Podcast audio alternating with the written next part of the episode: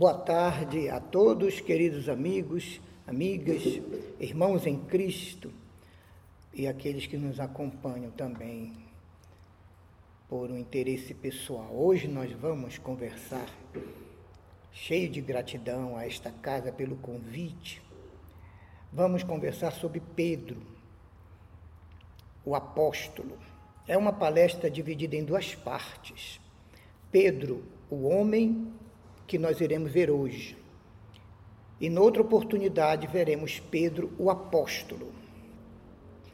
Nas considerações da tarde de hoje sobre a humanidade de Pedro, vamos ver como ele era, o seu humor, as suas reações, a sua atividade profissional. São todos os textos extraídos dos evangelhos, segundo Mateus, Marcos, Lucas e João. A primeira conversação de Pedro com Jesus foi no momento da vocação dos quatro primeiros discípulos. Jesus estava passeando pelo mar da Galileia e viu dois irmãos, Simão Barjonas e o seu irmão André, que lançavam rede ao mar porque eram pescadores. Jesus dirigiu-se a André primeiramente e disse-lhe: Segui-me, e eu vos farei pescadores de homens. E diz a narrativa de Mateus, no capítulo 4, versículos 18 a 20, que eles, deixando as redes, o seguiram, tornando-se primeiramente seus discípulos. Então, a primeira apresentação de Jesus a Pedro já é profunda. Vocês pescam peixes e outros produtos do mar eu vos tornarei pescadores de almas e de homens. Pedro deve ter recebido um choque, porque ele é muito parecido conosco, os seres humanos da terra de hoje. Ele parece ser o nosso representante, o nosso advogado diante de Jesus. E aí, é eles que tinham uma sociedade na pequena empresa de pesca Tiago e João, que eram irmãos, André e Simão, e mais o pai de Tiago e, Tiago e João, que era Zebedeu. Os cinco tinham uma pequena empresa de pesca. Então, o primeiro convite, Jesus já deixou tudo bem às claras. Vem comigo, e tu deixarás de ser pescador para pescar almas de homens, naturalmente para o grande reino de Deus. Já João, no capítulo 1 do seu evangelho, versículos 40 a 42, faz uma apresentação entre Simão, filho de Jonas, e Jesus de uma maneira um pouco diferente. Ele é apresentado por André, que era seu irmão e era discípulo de João Batista.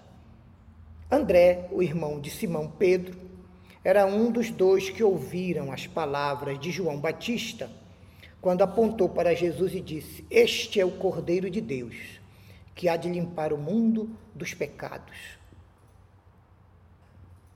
Ele encontrou primeiramente Simão e lhe disse: Irmão, encontramos o Messias, o ungido, o Cristo, o esperado pelo povo de Israel.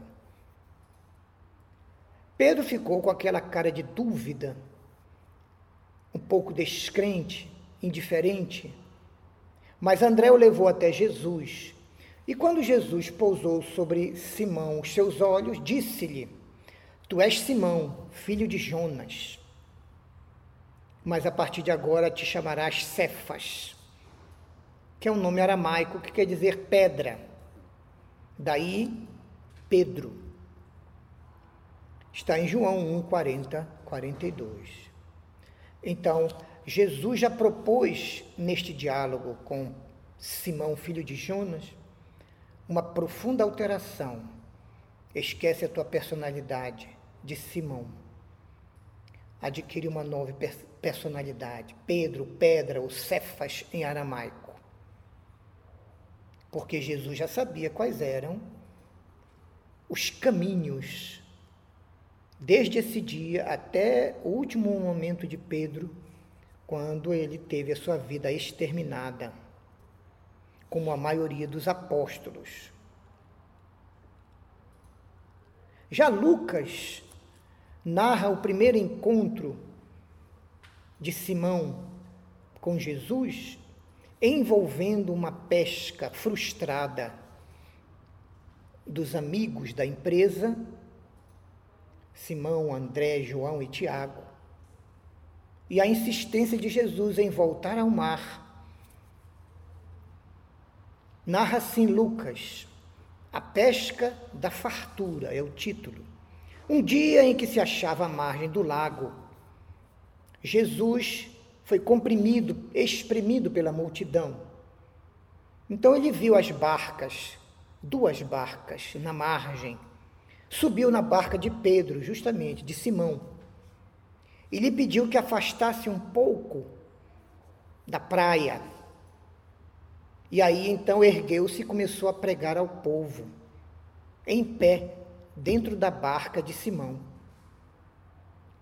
Quando Jesus acabou de falar, disse a Simão: Vamos de novo ao mar. Faze-te ao largo, bem longe, e atira tua rede para pescar. Simão, que era muito reativo, logo disse: Senhor, como que reclamando. Trabalhamos a noite toda e nada conseguimos pescar. Jesus disse: faste ao largo e lança tuas redes. E ele disse: Tá bom, obedecendo a tua ordem, voltarei ao mar e lançarei a rede. E quando chegar ao ponto, Jesus disse: É aqui, joguem as redes. E tendo feito o que Jesus ordenara, pescaram uma quantidade tão grande de peixes que os barcos não, o barco de Pedro não suportava e a rede ameaçava se romper. Então eles acenaram e chamaram uma outra barca, provavelmente onde estavam Tiago e João, que veio ajudá-los. E as duas barcas ficaram repletas de peixes, de tal modo que tinham dificuldade de navegar para não fazerem água. Vendo isso, Simão, que era muito apaixonado como nós, ajoelhou-se de frente de Jesus e disse-lhe: Senhor, afasta-te de mim, pois que eu sou um pecador. Ele havia duvidado, ele havia sido descrente, ele havia reagido, ele havia reclamado. E agora era abençoado por Jesus com duas canoas repletas de peixes. Então, com muita sinceridade, ele era muito sincero, com toda aquela sua sinceridade que era peculiar. Mestre, afasta-te de mim, eu sou um pecador. Mas Jesus sabia, em, em uma outra passagem lá na frente, ele diz: Não fui eu que vos escolhi os doze? Então ele conhecia muito bem o histórico de cada um dos seus futuros apóstolos. Mas Jesus disse a ele, quando ele disse: Afasta-te, Senhor, eu sou um pecador. Como se ele estivesse dizendo: eu não sirvo para ser da tua assessoria mais próxima. Eu não sirvo para trabalhar para a tua equipe. Jesus, sorrindo, disse a Simão: Simão, não tenhas medo, porque de hoje em diante eu te tornarei um pescador de homens. Eles então, desde esse momento, passaram a seguir a Jesus o tempo todo. Lucas 5, capítulo 5, versículos 1 a 11. Mais tarde, quando Jesus houvera convocado todos os discípulos e começou a chamar um por um aqueles que iriam viver com ele, como era costume de um mestre, todo mestre convivia com os seus discípulos dormiam, tomavam as refeições da manhã, o almoço, a janta, andavam juntos, viajavam, faziam as tarefas do apostolado, do messianato de Jesus. Era muito comum. Então, Jesus chamou um por um e começou, o primeiro que ele chamou foi Simão, que passou a chamar de Pedro. Mais tarde, Jesus chamou os doze e fez uma pergunta a eles. O que diz o povo sobre Jesus? Ele já tinha algum tempo de apostolado, o Simão Pedro, e Jesus de ministério.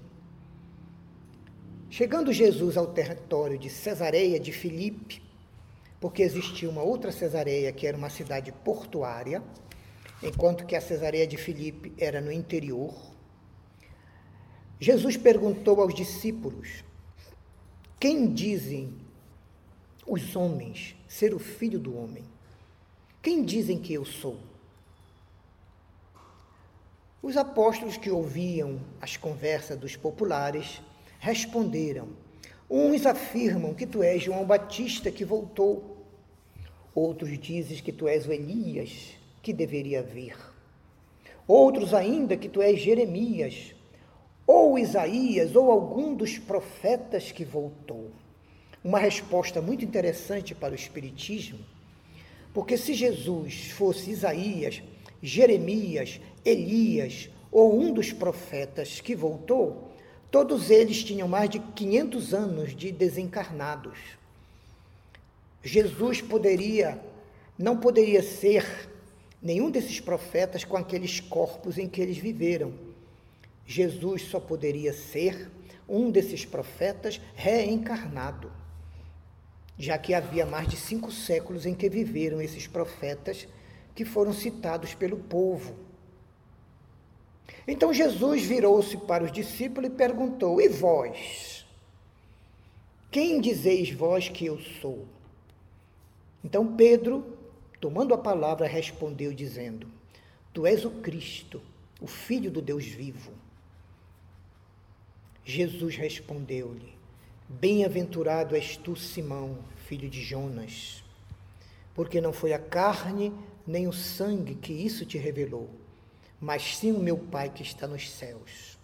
A resposta de Pedro foi dada por um espírito que, no momento, ligou-se a ele psiquicamente.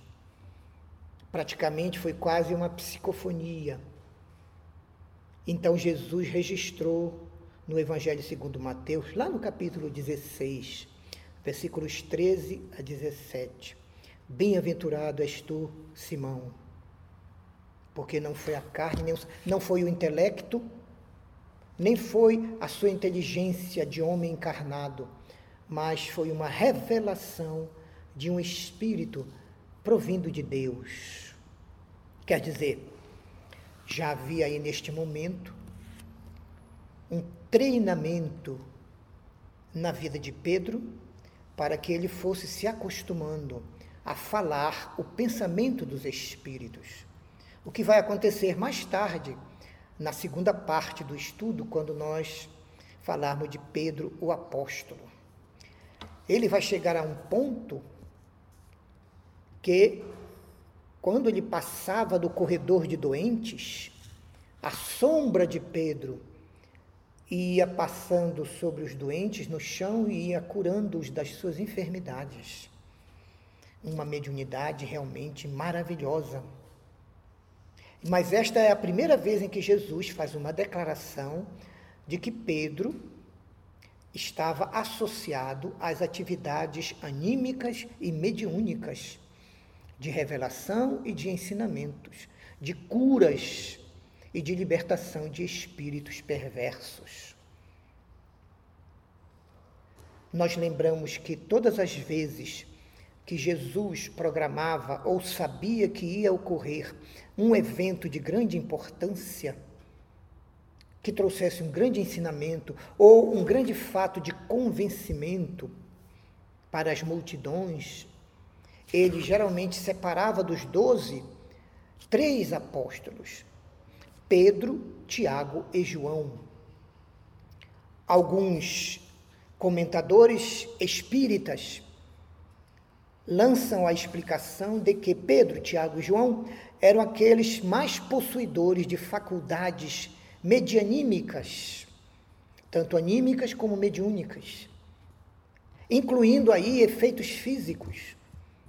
E por isso Jesus os escolhia sempre para aqueles processos de fenômenos espirituais que os, os judeus conheciam como sinais dos céus. Quando, por exemplo, Jesus foi batizado por João Batista e ouvisse um barulho como se fosse um trovão, mas era meio-dia.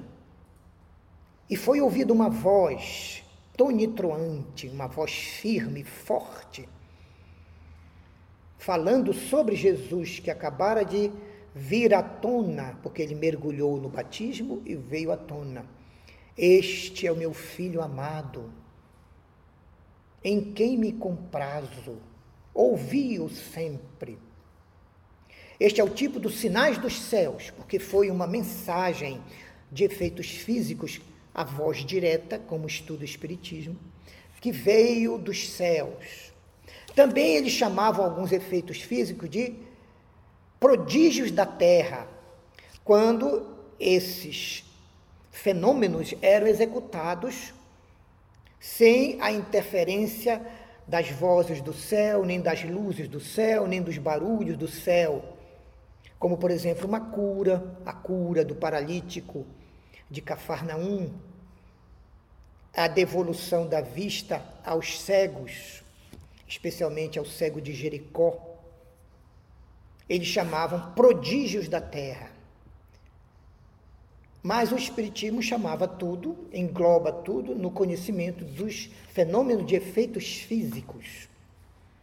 Quando forças espirituais conjugadas com as forças mediúnicas e as potencialidades anímicas dos médiums produzem na criatura enferma ou obsidiada a cura daquelas é, correntes vibratórias negativas que o paralisavam, que o, o impediam de falar, no caso da cura do mudo, do surdo mudo, que o impediu de ouvir e de falar, o espiritismo engloba em fenômeno de efeitos físicos.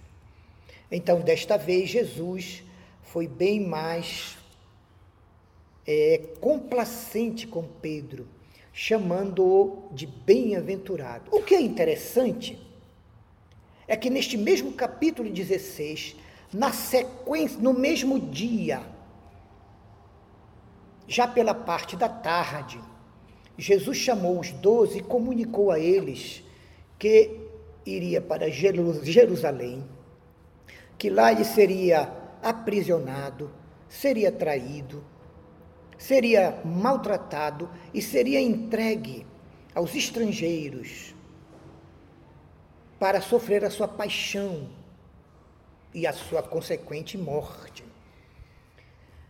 Pedro se levantou com aquele ímpeto que ele possuía, né? ele era uma pessoa muito emotiva.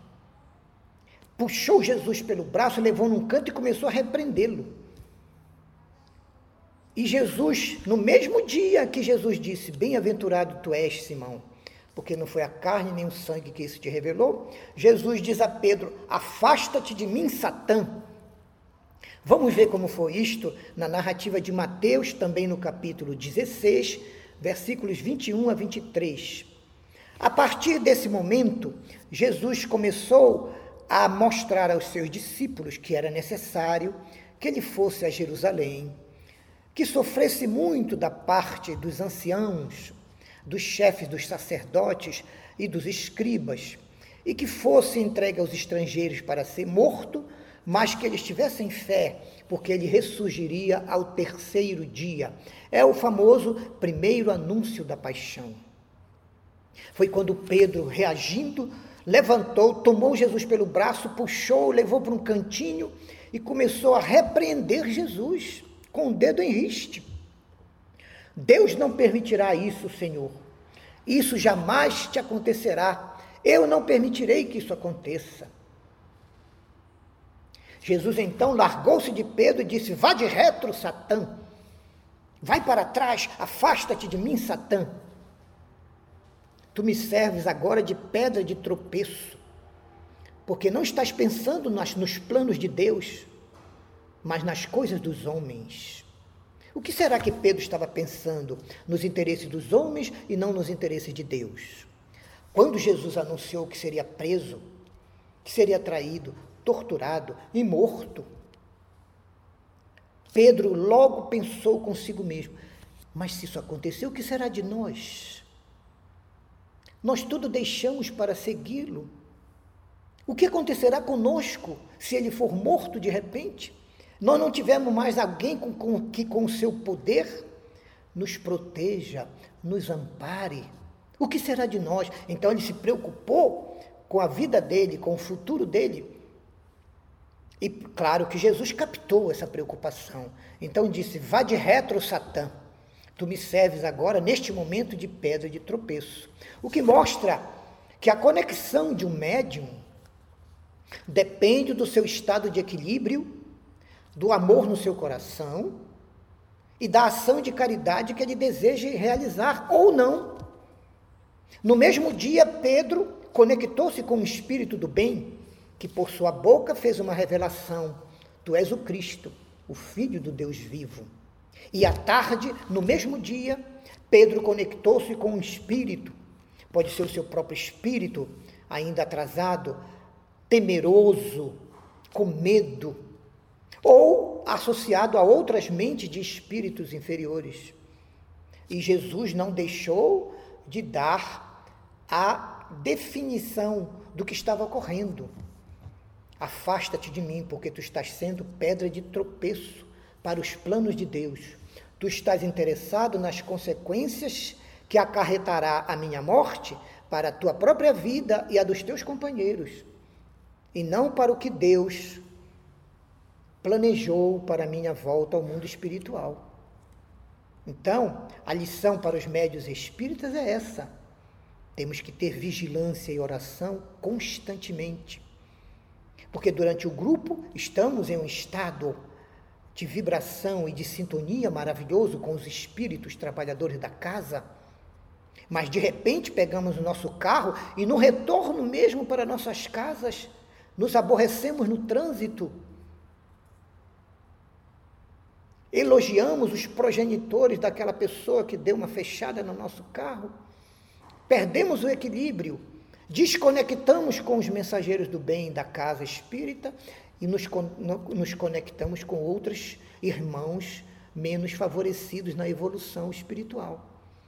Então, este, este caso de Pedro é uma aula para a concentração do médio e a manutenção da sua vibração elevada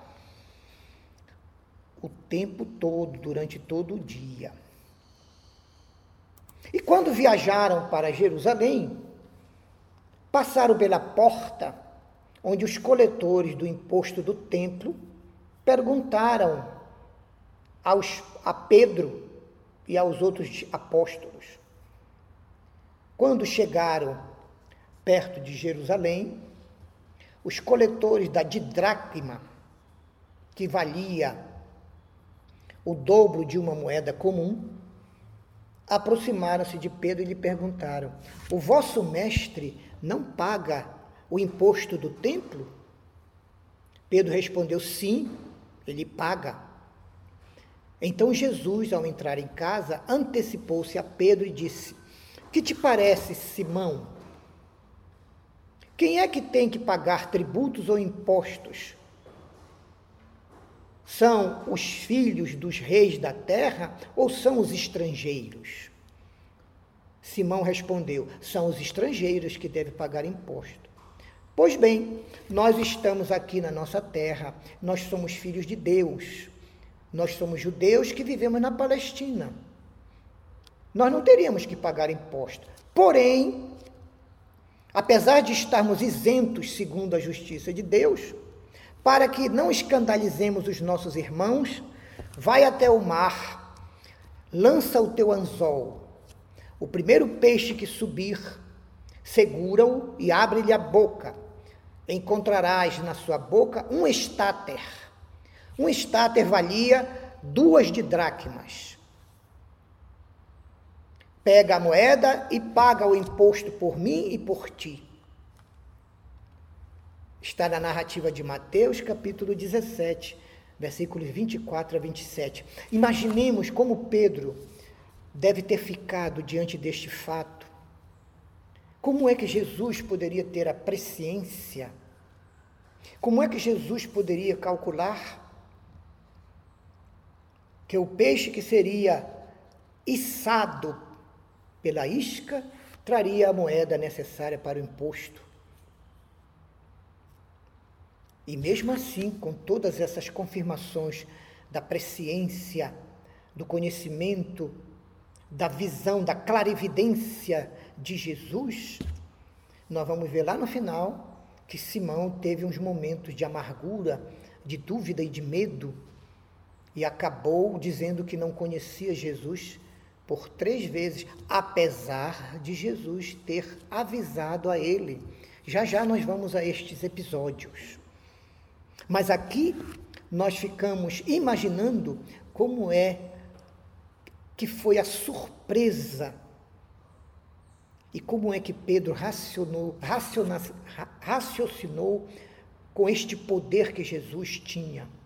Eu, eu lembro que quando Jesus fez a travessia andando pelas águas, eles, primeiro, quando viram, não acreditaram, acharam que era um fantasma. E disseram: Quem vem lá? Alto, quem é que vem? Aí Jesus teve que dizer: Calma, fiquem tranquilos, sou eu. Aí Pedro tomou a palavra, porque ele era muito desconfiado também, e disse: Se és tu mesmo, Jesus, manda que eu vá até aí onde tu estás. Era um breu, ninguém conseguia ver nem a ponta do seu nariz. Estava no meio do mar, na madrugada. E Jesus disse: Vem estendeu a mão e Pedro foi, no primeiro momento, cheio de, de certeza e de fé, de alegria. Mas quando ele viu as ondas, o vento forte, perdeu o equilíbrio, perdeu a confiança, perdeu a concentração e começou a afundar. E Jesus então tomou pelo braço Pedro e o colocou na canoa. E não deixou de ensiná-los Ó homens de pouca fé. E aí, os doze deixaram Jesus na proa e foram para a popa, com medo de Jesus, com receio, porque eles não conheciam com que tipo de poder Jesus tinha feito aquilo. Qual foi a força que Jesus teve que vencer, que foi a força da gravidade, para andar sobre as águas sem afundar? Eles não tinham nenhum conhecimento. E nós sabemos, Pedro é como nós, quando nós não conhecemos algo, nós tememos, nós receamos. Então imagine como Pedro deve ter ficado surpreso deste evento maravilhoso narrado no Evangelho de Mateus, capítulo 17, versículos 24 a 27. E quando foram a Cafarnaum, na hora do almoço, após terem trabalhado a manhã inteira, encontraram a sogra de Pedro com alta febre. Segundo a narrativa de Marcos, capítulo 1, versículos 29 a 31, que é a cura da sogra de Pedro. O que dá uma informação sobre a vida de Pedro. Se ele tinha sogra, é porque ele era casado com a filha da sua sogra. Então Pedro tinha uma casa, tinha filhos e tinha esposa. André também tinha, o seu irmão, esposa e dois filhos. Quase nunca isso é falado nas, nas obras, mas aqui no Evangelho ficou este registro. E logo ao saírem da sinagoga, onde estavam pregando, foram almoçar. Mas chegaram lá, a sogra de Pedro acamada não tinha nada para comer. Foram à casa de Simão e de André, com Tiago e João. Então, Jesus, Pedro, André, Tiago e João. Mas a sogra de Simão estava de cama, com febre. E eles imediatamente contaram a Jesus: Senhor, ajuda-nos. A, a irmã que prepara a comida está com febre e acamada. Jesus, aproximando-se do leito onde ela estava deitada, tomou-a pela mão, curou-a e a fez levantar-se. Então a febre dela baixou imediatamente, ela se recuperou e começou a servi-los. Marcos 1, 29 e 31. Então não tinha muita folga, como até hoje não tem para as sogras. Mal ela foi curada, mal ela se recuperou, já foi para a cozinha preparar a refeição para eles, porque estava na hora do almoço. Não é fácil ser sogra, vocês sabem. Mais tarde, no Getsemane, que era um lugar onde Jesus muito comparecia para orar, e às vezes até passava a noite lá ao relento, Jesus disse aos seus discípulos: Ficai aqui sentados orando, enquanto eu vou mais acima orar. Estavam junto com Pedro, Tiago e João, os três de sempre. E Jesus começou a se angustiar. E disse a Pedro: Minha alma está triste até a morte. Estavam se aproximando os momentos da sua prisão e paixão. Permanecei aqui e vigiai. Vigiai no sentido de ficar orando. Vigiai a vossa vibração, os vossos pensamentos e orai. E aí Jesus subiu um pouco mais e começou a fazer as suas orações, conversando com o Pai amoroso.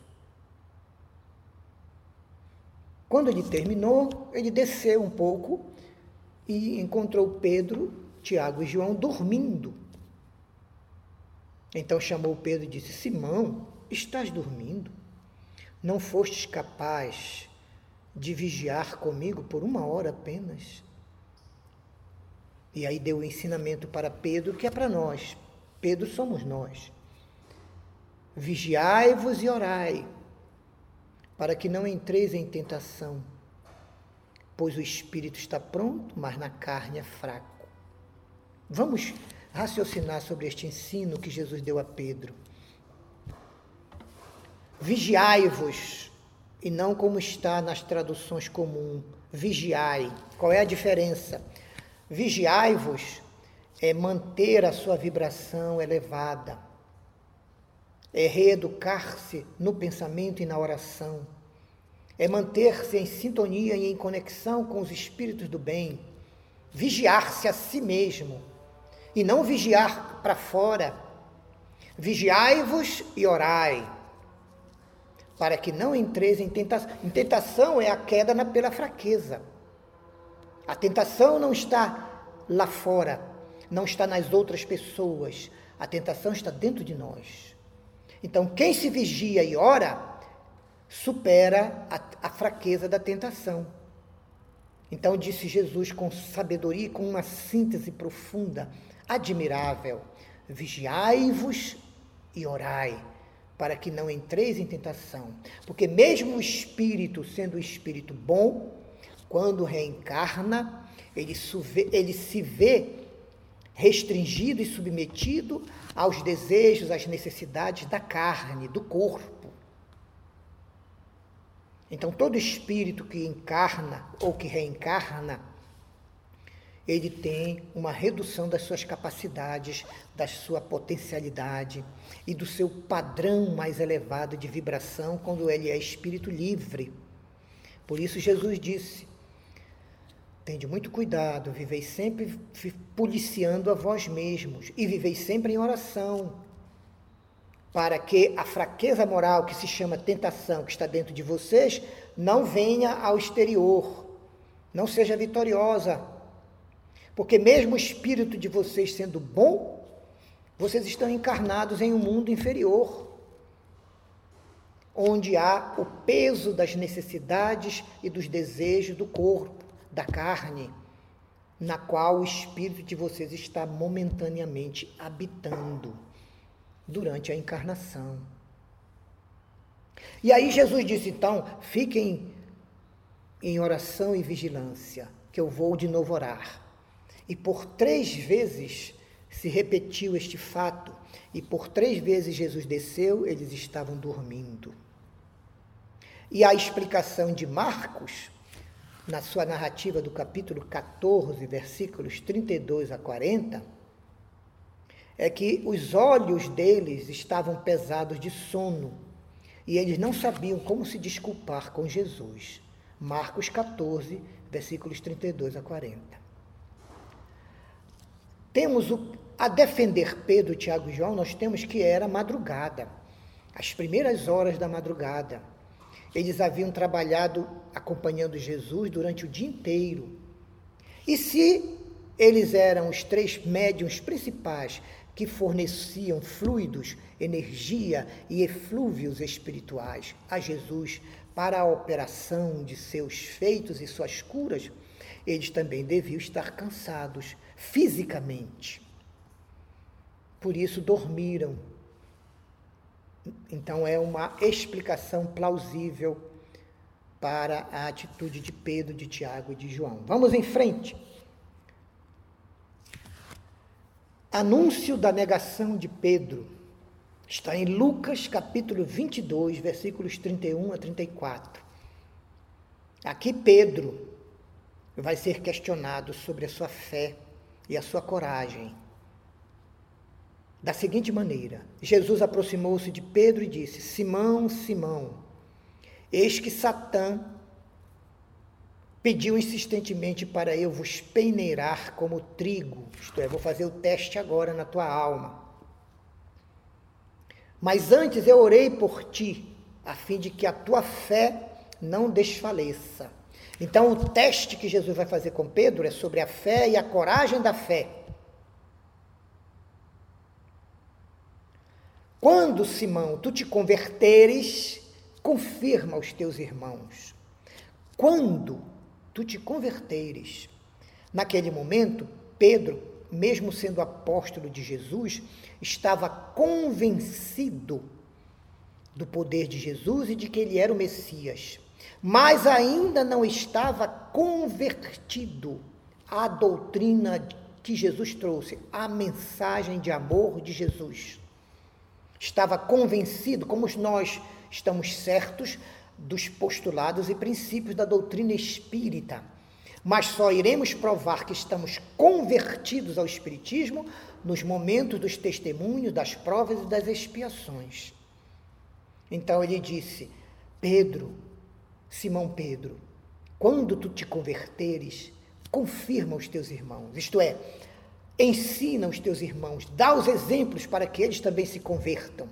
Mas Pedro sentindo que aquilo ali não era uma realidade interpessoal, levantou e disse: Senhor, eu estou pronto a ir contigo até a prisão e a morte, se preciso for. Mas Jesus replicou: Pedro, Pedro, em verdade, em verdade, eu te digo, hoje mesmo o galo não cantará, sem que por três vezes tu tenhas negado me conhecer. Lucas 22, 31 a 34. Quer dizer, Pedro ia precisar de uma fé mais apurada, mais sedimentada, mais forte, a ponto de lhe dar coragem de enfrentar a morte, de expor a sua própria vida física em favor da causa e em nome do Cristo. Mas ele não conseguiu, mas Jesus compreendeu. Tanto que não censurou, apenas disse: Será que tu estás com força para ir comigo até a morte, se for preciso? Eu creio que nesta madrugada mesmo tu vais me trair por três vezes. Tu vais me negar, desculpem. É a narrativa de Lucas. E logo depois, quando os discípulos que viajavam para Emaús se fizeram acompanhar de Jesus já crucificado e ressurreto, voltaram correndo para Jerusalém para contar a grande novidade aos apóstolos. O Senhor andou conosco, conversou conosco, e na hora que ele partiu o pão na ceia da noite, que nós os convidamos para pernoitar conosco, ele se desfez à nossa frente. Era o Senhor que estava conosco. E aí os apóstolos confirmam, dizendo: é verdade. O Senhor já ressuscitou, ele acaba de aparecer e falar com Simão Pedro e narrar os acontecimentos do caminho e como reconheceram Jesus ao partir o pão. Lucas 24, versículos 33 a 35. Olha aqui uma deferência de Jesus. Após ter aparecido a Maria de Magdala, ele apareceu a Pedro, porque Pedro estava estranhando aquele ressentimento, aquela tristeza. Por que não eu? Por que o Senhor apareceu primeiro a Maria de Magdala? Por que não veio primeiro a nós, os apóstolos? Jesus teve as suas razões para fazer isso. Mas aí então Jesus apareceu a ele. E ele se sentiu então considerado, acolhido, se sentiu importante para a obra e para a causa. Mais tarde, já no Evangelho de João, Pedro faz uma confissão também maravilhosa. Ele já estava, Jesus já estava no último ano da sua do seu ministério missionário.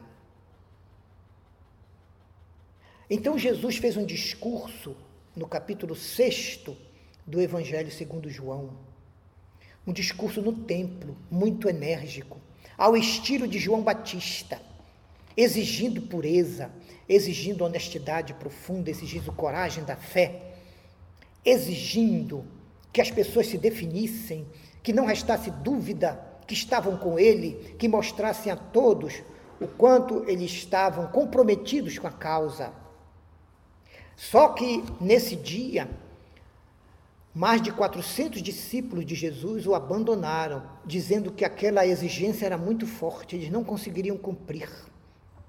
E aí Jesus voltou-se para os apóstolos e perguntou a Pedro: E vós, não quereis também ir embora? Não quereis partir? Pedro respondeu: Senhor, Senhor, a quem nós iríamos? Somente tu tens as palavras de vida eterna. E nós acreditamos piamente e reconhecemos que só tu és o Santo de Deus. Vejam o progresso de Pedro. Neste momento, conectando com os bons espíritos, ele teve uma resposta de alta profundidade e significação para a mensagem e o reconhecimento de que Jesus era o Cristo e era o Messias esperado. Mestre, para quem nós iríamos?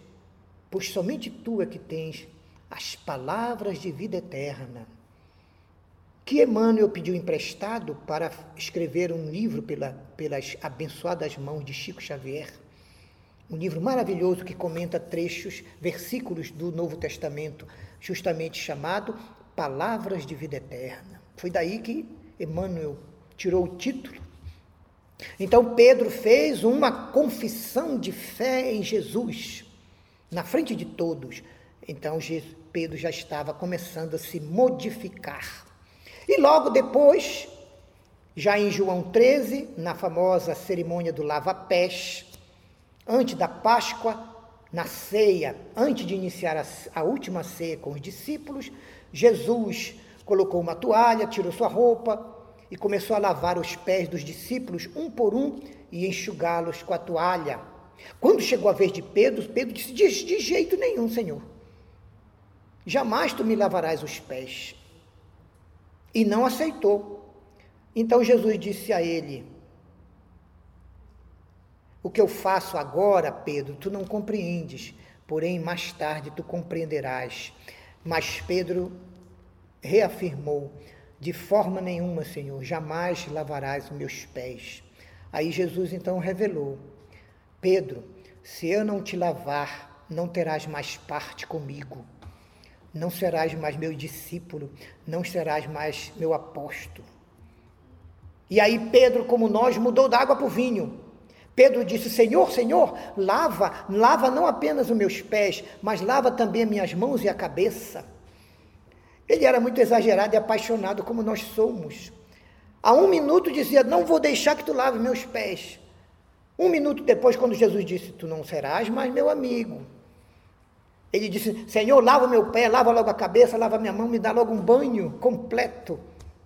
Está em João capítulo 13, versículos 1 a 9. E quando Jesus vai se despedir, dos apóstolos, já estamos nos aproximando do final da, nosso, da nossa reflexão da tarde. Ele diz: Vós me procurareis Mas para onde eu vou, vós não podeis ainda ir.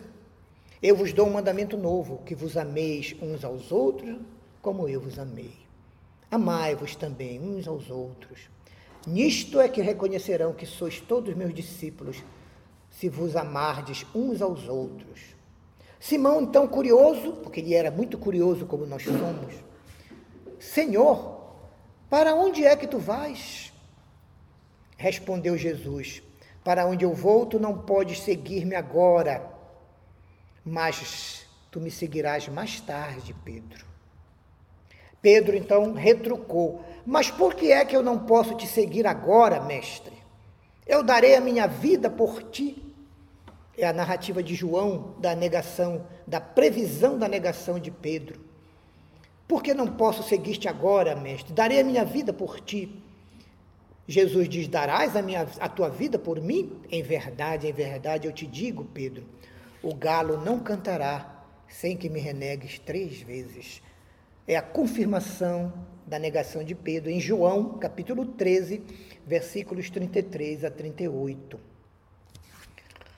E quando Judas Iscariote levou os herodianos e os guardas do templo para prenderem Jesus, Jesus tomou a frente dos doze e disse: A quem é que procurais?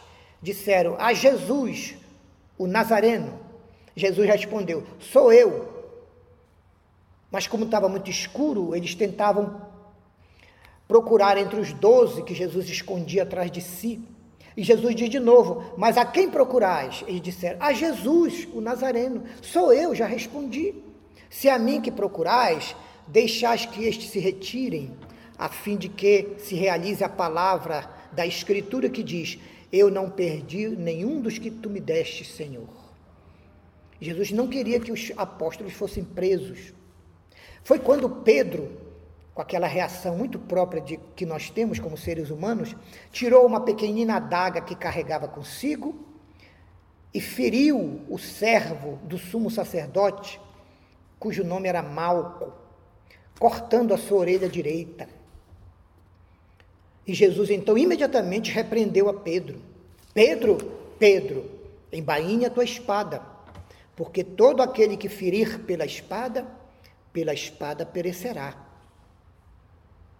Por acaso, Simão, deixarei eu, deixarei eu de beber o cálice que o Pai me preparou? João 7, versículo 11.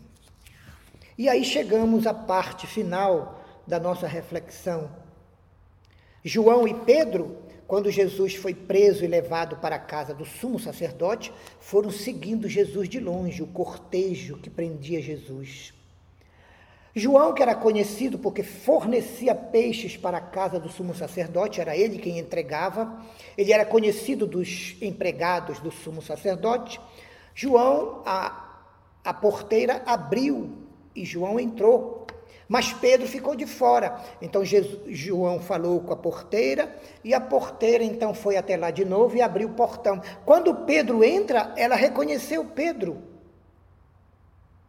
E disse: Não és tu também um dos discípulos deste homem que estão prendendo? E Pedro respondeu: Não sou, eu não o conheço.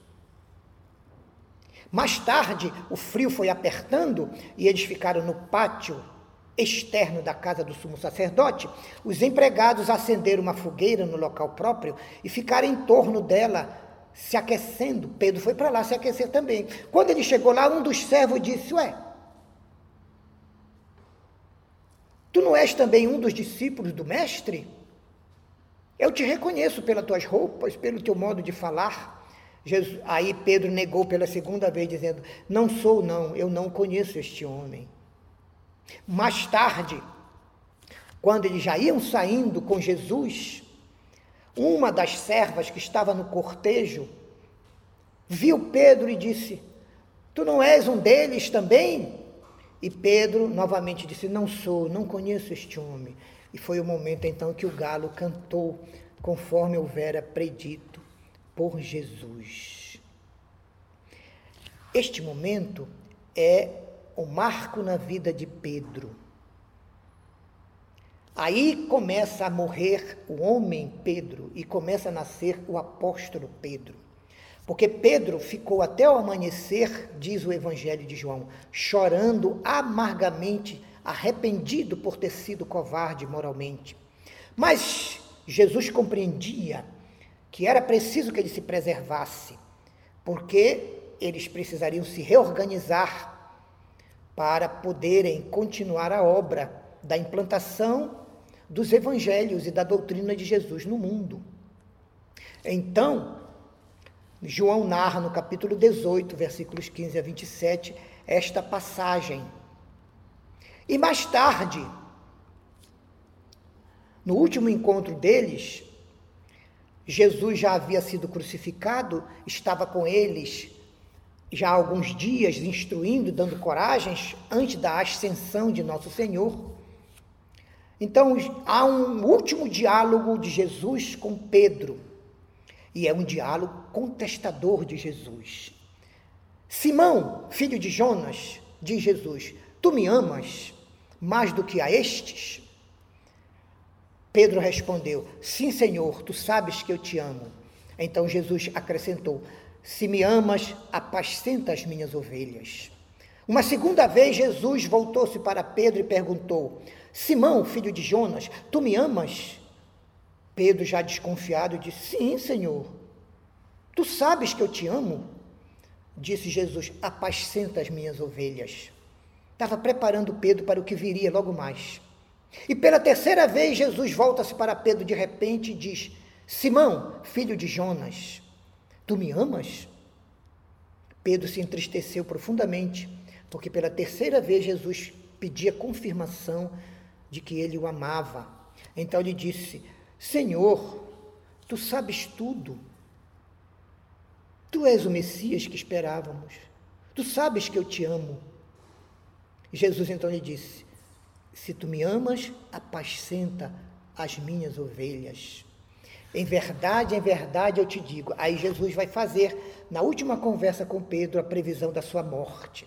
Em verdade, em verdade eu te digo que quando tu eras jovens, Tu te vestias e andavas por onde querias, mas quando fores mais velho, estenderás as mãos e um outro se te cingirá e te conduzirá amarrado para onde não queres ir. Disse isso para indicar com que espécie de morte Pedro daria glória a Deus. Foi quando Pedro viu João, o evangelista, passando. E curioso disse: Mestre, e quanto a este? O que vai acontecer com ele? Jesus disse: Se eu quero que ele permaneça até que eu volte, que te importa a ti? Segue-me tu. Esta é a última frase do diálogo de Jesus com Pedro, narrada em João 21, 1 a 22. E o que significa isso? Jesus está preparando Pedro para participar das lutas iniciais que serão terríveis e não perder a fé nem a coragem da fé, e estimular as ovelhas, isto é, os outros apóstolos e os discípulos, a permanecerem firmes na fé, porque seria exigido de todos eles o testemunho. O testemunho que exigia que eles realmente amassem a Jesus, amassem a causa, fossem capazes de dar a vida e, a, e colocar a fé em uma coragem de confronto, de enfrentamento às ameaças que viriam. E quando ele quis saber sobre o destino de João, que Jesus tinha dito: Este ficará até que eu volte.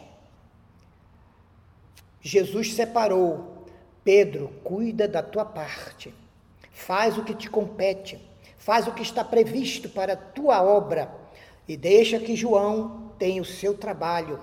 João ainda seria o escritor do quarto evangelho e diz a tradição, o autor do Apocalipse, que eram visões de clarividências que ele escrevia num livro amando de Jesus. Então, meus irmãos, cada um de nós tem a sua parte na colaboração na casa espírita, aqui no caso no Ciref, na divulgação da doutrina espírita, nos bons exemplos que damos pela nossa fé e o nosso testemunho aos nossos entes queridos e às pessoas que nos conhecem.